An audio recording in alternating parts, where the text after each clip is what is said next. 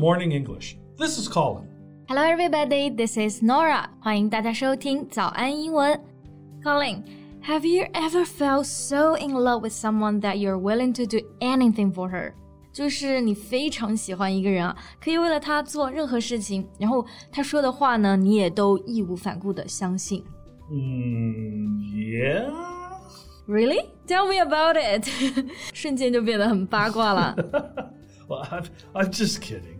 Uh, no. Do anything? Like change my hairstyle? No. 不过，其实生活中的确有一部分啊，是像我刚刚说的这样，他们会有一点点恋爱脑。 Yeah, I've met people like this before. It seems that love is everything in their life, and without it, they cannot live. 嗯，没错。诶，这种人英文中有没有一个词来形容他们呢 Yeah, we would say they are love struck. ？Love struck， 这个 struck 就是敲击、敲打这个单词的过去式形式吧。Right. So if someone is love struck, they are so in love that it is difficult to behave as usual or even think of anything else except the person they love. 嗯，那么 love struck 这个单词呢，就是形容那种热恋中的人，或者说是恋爱脑的人。Yeah. So Norah, are you a love struck person in a relationship? I don't think so. 我觉得我还算比较理智的。不过呢，我想到国内有一个女明星叫做叶璇，她参与了很多经典的电视作品啊，但是她就是那种在爱情上就会变得 love struck 的人。 How? What has she done?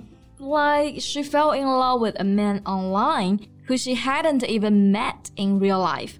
Well, this sounds okay to me. I mean, online romance is not uncommon among youth. 对，的确，网恋也算是比较常见，但是她的恋爱脑表现呢，主要是在当时网上爆出她的男友在 cheating on her，对方有实锤的情况下，她还是挺她的男友，而且还诽谤公布真相的人。okay. Uh, I can see that she trusts him unconditionally, and she is definitely wearing love goggles. Wearing love goggles. Goggles 这个其实可以指游泳的眼镜啊，还有那种护目镜。So what does this phrase mean? Okay, uh, sometimes you can also call this beer goggles. It means being blind to criticism or objectivity directed at a person that one is in love with. 啊、i got it，就是因为在爱中就像戴了滤镜嘛，所以就变得盲目了，也忽视外界对这个人的这个 criticism 批评以及客观的评价。 Yeah, so also like the saying, love is blind. 嗯，没错。我发现我们刚刚就讲了好多跟 love 相关的表达，英文中是不是有很多这样子的习语啊、短语？ Exactly. There are lots and lots, as this topic is also what everyone is concerned of, more or less. 嗯，right，永恒的话题之一啊。Okay, so I think we can go through some of the most commonly used expressions related to it. Sure, let's get the ball rolling. Okay, actually, I thought of one. Love me, love my dog.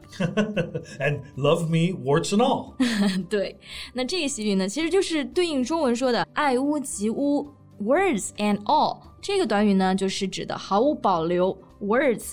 它这个单词本意就是缺点，所以说这个短语就代表着爱我的话，就要爱我的一切，包括我的缺点。 Right. It means if you love someone, you have to accept everything about them, even their faults. 而且说这句话的语境，好像通常都是在吵架的时候，你告诉对方，哎，你一定要爱我，就要接受我的全部了。You know, they're having an argument usually. Yeah, so it is said to warn someone that if you want to be in a relationship with you, they must be willing to do that. 对，而且听上去也是有一些小脾气，比较任性的。 Okay, next we have lovesick. Love sick does it mean that you're sick of love？就不想再爱了。 no, well, i- it is to be sick, sad, and unable to think clearly or behave in any sensible way when your significant other is absent. Alright，就是对方不在，然后你就感觉到不开心啊、难过呀，这种 love sick 相似的感觉。嗯，是不是经常用这个词，我们会表达那种 爱而不得、苦相思的感觉呢 Yeah, especially when somebody who is not in love with you. OK，这个我想到一个类似的词啊，就是 love lorn。 Right, they are the symptoms. Lovelorn also means being unhappy because the person you love does not love you. 嗯，而且如果是刚刚才 break up 的情侣啊，可能也会有这种 lovelorn 的感觉了。 Well, food is always your best mate in a lovelorn time. Yeah，不过也有可能就是失恋了，反而没有心情吃东西了。Alright，刚刚我们讲到了，其实就是几个跟 love 相关，但是又比较难过的一些表达。那么代表开心一点的词汇有没有呢？Of course. Uh, I would say lovebirds. 这个呢，我们就来比喻在恋爱中的那种小情侣啊，他们成双成对，就像小鸟一样。Yeah, when you're single or alone and and then see two lovebirds holding hands and gazing into each other's eyes, it it really drives you crazy. 我只看到了单身狗的嫉妒啊，所以的确这个词一般也是别人用来形容你们的恋情的，不会说 we are lovebirds. Right, you won't say that. And lovebirds usually have their head over heels in love. Head over heels in love. Heels 指的就是脚跟，嗯，那么直译就是说头和脚翻过来了。 那我们中文其实有一个类似的表达，形容在感情中的人就是神魂颠倒。Yeah.